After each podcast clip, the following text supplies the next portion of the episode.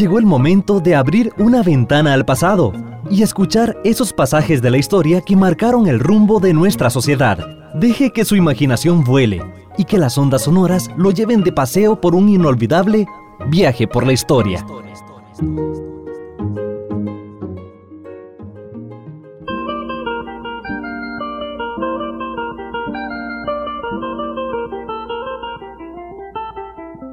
A partir de 1838, Costa Rica dejó de ser parte de la República Federal Centroamericana. Después volvimos por un breve plazo a ser parte de la República Federal en el periodo en que eh, llegó a gobernar Francisco Morazán en Costa Rica durante el año de 1842. Pero ya hacia 1838 eh, ya se habían constituido los departamentos de, San, de Oriental, el departamento occidental, el departamento de Guanacaste, que fue como la primera gran división administrativa de Costa Rica y que es el antesala de la, del desarrollo de las provincias a partir de 1848 desde 1838 hasta 1842 gobernó prácticamente nuestro gran constructor del Estado costarricense, don Braulio Carrillo Colina, quien eh, desarrolla la ley de bases y garantías e impulsa el código mm, que lleva el nombre de él, el, código de 1841. Y ese código le da una estructuración legal muy importante al país. Y la ley de bases y garantías, que era la constitución de ese periodo, del 8 de marzo de 1841, también ahí se establece la estructura del poder, se habla de las elecciones, se establece que hay un colegio electoral que debe reunirse el tercer domingo de cada del mes de abril en la cabecera del departamento respectivo y que en ese sentido se procederá a la eh, o que sí se procede a las elecciones que han sido desarrolladas desde los barrios y de los cuarteles. Los cuarteles eran como los barrios de la época, por eso todavía hay una, un espacio, unas área de comidas ahí por la California, por el la estación central del ferrocarril en San José, que se llama San José de la Boca del Monte, porque eran parte de esos territorios que así se llamaban cuarteles, eran entonces era una parte de una especie de división territorial en la cual estaban los barrios. Eh, en San José habían 12 barrios y habían 60 cuarteles, es decir, eran como las partes de divisiones y los electores eran electores por barrio. En ese sentido, habían en San José 300 electores y por departamento, ahí sí, eran 24. 12 por Cartago, 8 por Heredia, 8 por Alajuela y 8 por Guanacaste para un total de 60 electores. Estamos hablando de un proceso donde el número de personas que tomaban decisiones por los costarricenses era muy pequeño. Pero entendámoslo eso podría no ser hoy considerado muy democrático porque hoy tenemos una población enorme de 3.200.000 resto de votantes en posibilidad de elegir su voto. Y entre 3.200.000 y 60 que tomaban pareceres en aquella época, eh, estamos claros de que la proporción de participación era reducida y en eso se tomaban en cuenta una serie de factores como el alfabetismo, si sabía leerse, escribir, si se era hombre, no votaban las mujeres, si se tenía cierta capacidad económica, como ya hemos explicado en otro programa, y en ese sentido eso reducía mucho los márgenes. Pero esa era la forma democrática en que se iba construyendo el país poco a poco en aquellos años. Eh, y eso es importante tenerlo de esa manera presente. Eh, después de la caída de Morazán, septiembre de 1842 se inició un proceso de transición y en ese proceso de transición asumió don José María Alfaro Zamora la jefatura del Estado de Costa Rica. Y hubo jefes provisorios también como Francisco María Oriamuno. Eh, en fin, para esa época ya se había hecho otra constitución en 1844 y alrededor de eso se empezaron a regular también los procesos electorales de 1844 en adelante. Eh, en ese momento, esa constitución del 44 eh, derogó o eliminó las disposiciones legales de 1837 que ya existían y se mantienen igual los partidos de Paraíso, Cartago, San José, Escazú, Heredia y Alajuela y Guanacaste como regiones para la división electoral de las elecciones del país de 1844. Eh, igual ahí están comprendidos los pueblos y ya para ese periodo de 1844 se van precisando cada vez más los pueblos en la estructura que van apareciendo. Así, por ejemplo, se hablaba de San José Norte, San José Sur, Cerrico, Riabat, Desamparados, San Juan del Murciélago, que era la región de Tibás. Esto para la región de San José que tenía en 1844 769 electores. Y así podríamos seguir dividiendo los partidos de aquella época en una precisión cada vez más detallada y más fina para ir eh, estableciendo los mecanismos de selección de procesos electorales que teníamos nosotros en aquella época. Eh, de manera que ya para 1847 eh, aparecen juntas populares o cantonales. Fíjense, ya empiezan a aparecer esta división. Ya después de 1848 empiezan a desarrollarse igualmente los cantones como las provincias.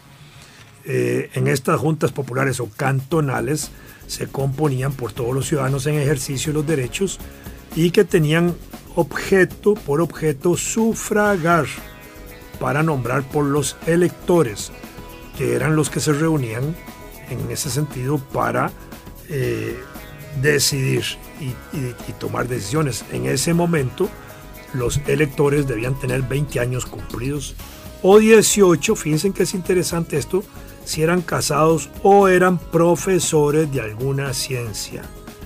Esto es interesante porque ese concepto de minoridad, menor edad o mayoridad, mayor edad, siempre ha sido un elemento importante para mm, decidir quién es ciudadano, quién tiene un derecho de voto y quién no.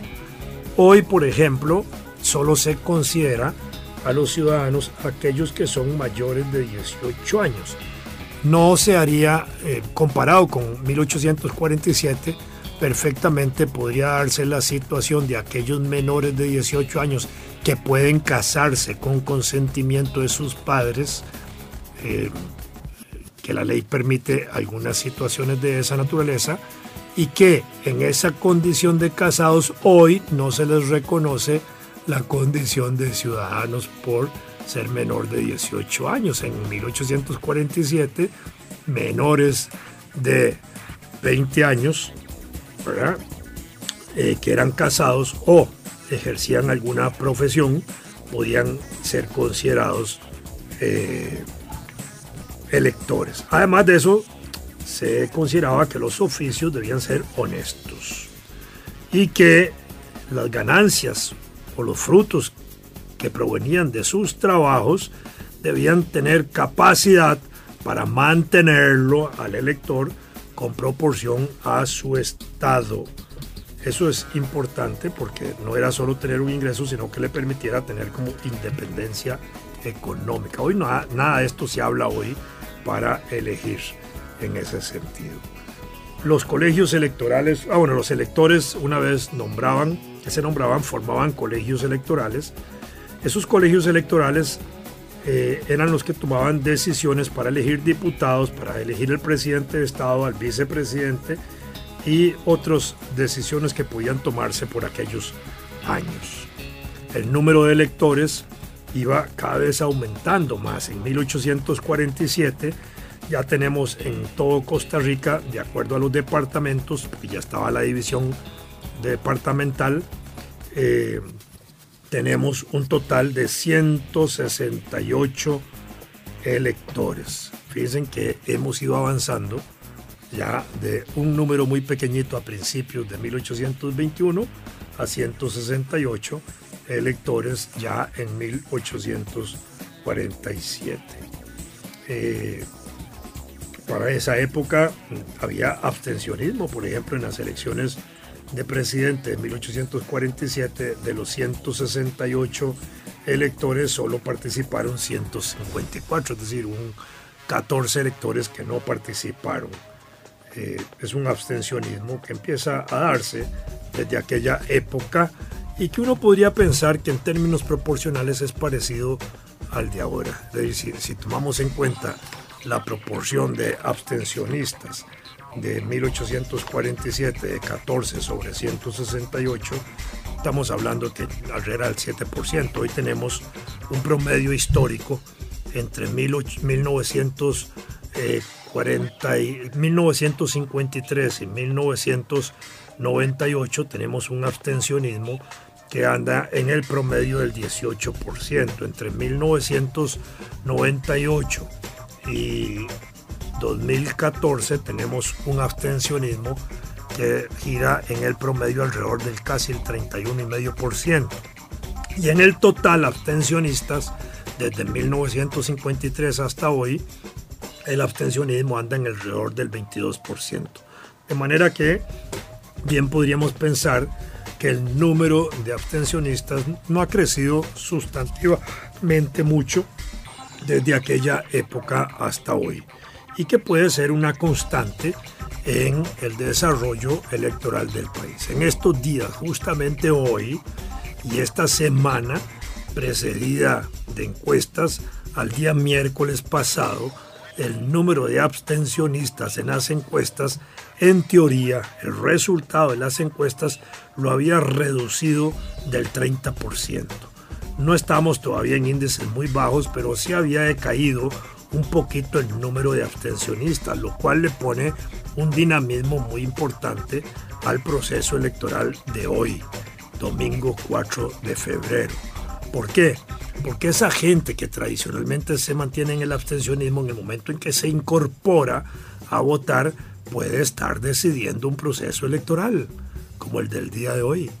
Y eso es importante, porque son votos no pasivos, en este momento se vuelven activos, pero que nadie los estaba midiendo, sino que estaban considerados como una cifra nula, como una cifra negativa, como una cifra que no formaba parte ni tomaba parte en ninguna incidencia electoral. Pero en el momento en que ese abstencionismo tiende a reducirse, como han señalado las encuestas, aunque sea levemente, esto significa varios miles de votos y varios miles de votos pueden decidir una elección. En 1966 la elección se decidió por 7.000 votos. En, 1900, en el año 2006 la elección de Oscar Arias y de, Otón Solís, que anduvo muy cerquita de ganarla, eh, la, elección primero en el día de las elecciones tuvo una ligera diferencia de 12 mil y pico de votos y después con el conteo de votos se sumó a 18 mil la diferencia de votos. Pero siempre hablamos de pocos votos en resultados electorales. Pero aquí lo importante es que la diferencia de un voto sería suficiente para ganar o perder una elección. Un voto es suficiente, no se necesita más que eso. Y obviamente, para ir a una primera vuelta triunfador se requiere tener el 40% de los votantes. Esto es significativo. Ya en 1848 bajo el gobierno del doctor José María Castro Madrid, uno de nuestros hombres más preclaros, más eh, formados, eh, que juegan un papel extraordinario en la vida institucional y democrática del país, se impulsa la constitución de la República de Costa Rica el 31 de agosto de 1848. Con esa declaración de la República dejamos lo que se llamó el periodo del Estado de Costa Rica. Y durante el periodo del Estado de Costa Rica nosotros no nombrábamos presidente de la República, nombrábamos jefes de Estado y nombrábamos vicejefes de Estado. eran tres vicejefes de Estado, o perdón, dos vicejefes de Estado, los que se nombraban en aquella época, y el jefe de Estado, eh, junto con los congresistas o miembros del Congreso, como se llamaba entonces la Asamblea Legislativa. A partir de 1848, con la Constitución de la República, se empieza a establecer la imagen del llamado presidente de la República, que desde 1848 hasta hoy es la imagen que funciona. Hoy elegimos presidente de la República. Desde 1848 hasta hoy hemos tenido dos repúblicas.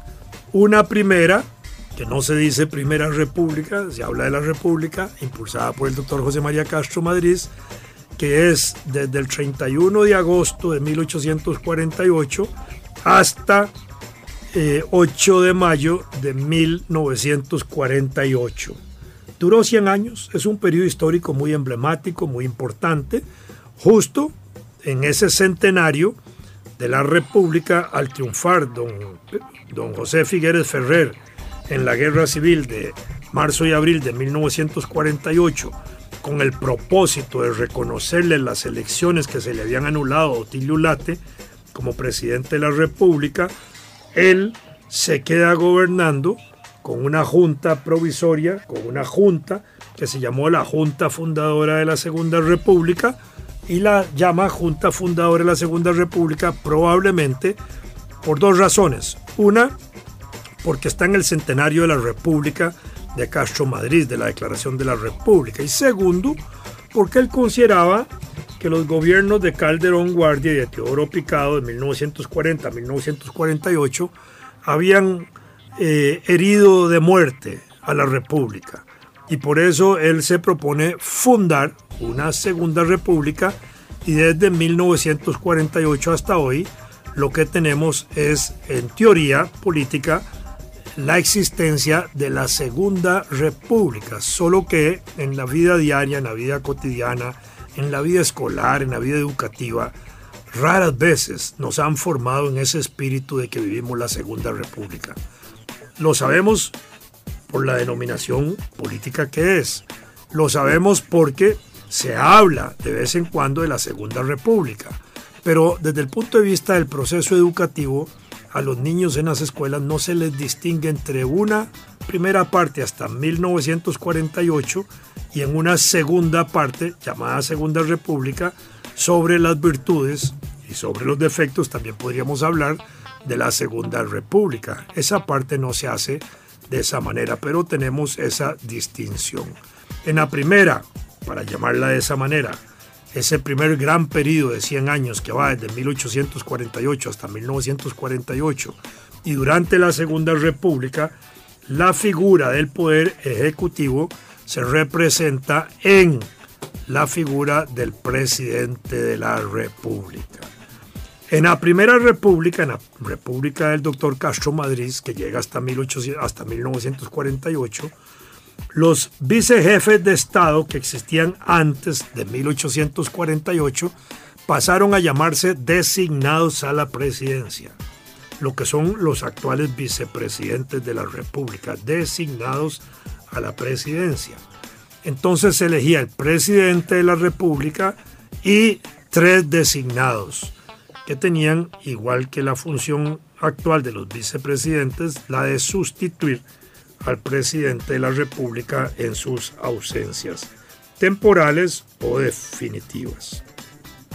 Los, los, designados a la presidencia de la República en ese periodo de 1848 hasta 1948 eran nombrados por el Congreso de la República, no eran nombrados de elección popular. Igual lo fueron los jefes de Estado. Y desde 1948 se cambia la estructura de elección para que el presidente y sus dos vicepresidentes, como lo hacemos el día de hoy, se escojan en una sola plancha, en una sola papeleta, en una sola fórmula presidencial. Presidente acompañado de sus dos vicepresidentes. De modo que hoy un día como hoy estamos eligiendo en el Poder Ejecutivo al presidente y a sus dos vicepresidentes. Antes de 1949 solo se elegía al presidente de la República de esa manera. Fíjense que estamos hablando del poder ejecutivo, de la figura del poder ejecutivo, del presidente que es el que lo encabeza. Es importante decir aquí un aspecto.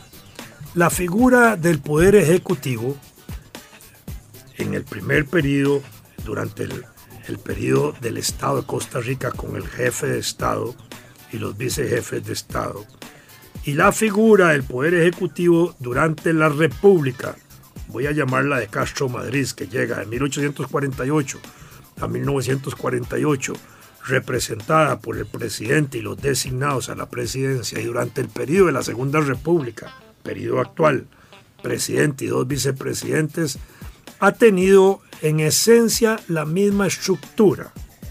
Veámoslo así. La figura del Poder Ejecutivo se representa por quien ejerce la jefatura de Estado, el jefe de Estado, o por quien representa la presidencia de la República. Primera forma en que se representa la, el Poder Ejecutivo. La segunda forma en que se representa el Poder Ejecutivo es mediante la figura no de los vicepresidentes, ni de los designados, ni de los vicejefes de Estado, sino de los miembros que forman el gabinete o los ministros de Estado o los secretarios de Estado, como se llamaron muchas veces antes de 1948. Entonces la figura de el Poder Ejecutivo es la figura que tiene representación hoy en el presidente de la República y en sus ministros. Entonces, cuando actúa el presidente de la República, actúa el Poder Ejecutivo. Actos propios que solo el presidente de la República hace. Por ejemplo, nombrar ministros. Ese es un acto propio del presidente de la República.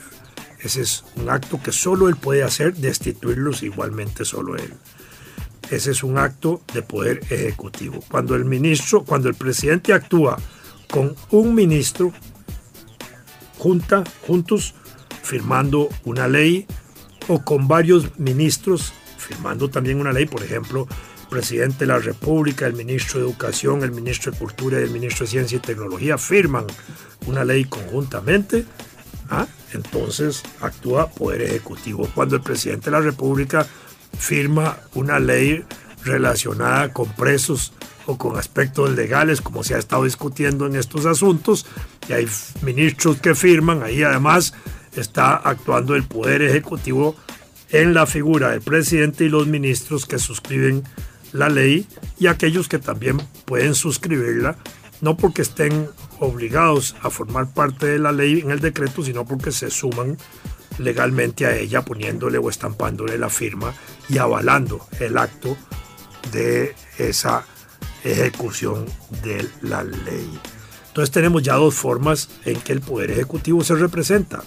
Presidente solo o el presidente actuando con un ministro o con varios ministros a la vez. Hay una tercera forma en que el Poder Ejecutivo se representa que es cuando actúan los ministros únicamente en la función que tienen. Ministro de Educación hace actos propios del Ministerio de Educación, está actuando el Poder Ejecutivo. Actos propios del Ministro de Trabajo, actúa el Poder Ejecutivo. Actos propios del Ministro de Economía, Industria y Comercios, actúa el Poder Ejecutivo. Esos actos son propios de cada ministro y cuando lo hacen está actuando el poder ejecutivo. Hay actos de política exterior que la constitución define que son decididos por el presidente de la República y su canciller, el ministro de Relaciones Exteriores, que son los encargados de dirigir toda la política exterior de Costa Rica. Fíjense que es importante. Un ejemplo de ello, de una decisión importante en ese sentido fue la que en el año 2008 hizo el presidente Oscar Arias Sánchez. Digo 2008 porque está reciente, que fue la de reconocer diplomáticamente a la República Popular China, rompiendo nosotros relaciones con la República de Taiwán, que pocos meses antes había regalado el puente del Tempisque. ¿ah? Y sin embargo, una decisión política de Estado, de gobierno, de la República, del Poder Ejecutivo, decidida por el presidente y su canciller, en ese momento Bruno Estaño, tomaron de reconocer a la China Popular, República Popular de China, como la representante del pueblo chino, hace variar toda nuestra política exterior. Esto produjo mucha inconformidad en ese momento con los amigos de la China nacionalista o Taiwán, pero se impuso la decisión del presidente Arias y su ministro y en ese sentido eso ha tenido un beneficio enorme económico para el país porque hoy el 22% de las exportaciones se orientan hacia la China popular. Y la otra forma en que se expresa el poder ejecutivo es cuando actúa el presidente con todos los ministros juntos en lo que se llama el Consejo de Gobierno.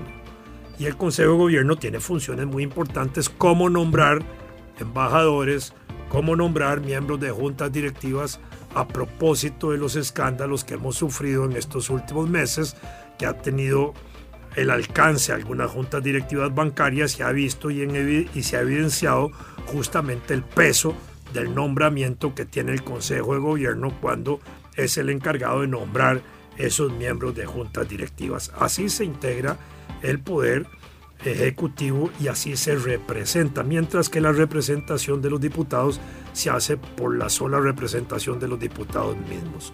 Obviamente quien preside el, Congreso es la figura que representa el poder legislativo como figura, igual que la del presidente de la República, el poder ejecutivo, igual que el presidente de la Corte, la Corte, igual que el Tribunal Supremo de Elecciones, el presidente del tribunal, y son los únicos funcionarios de Estado, de gobierno de la República que pueden usar como emblema el pabellón nacional, que es la bandera de Costa Rica con el escudo incorporado.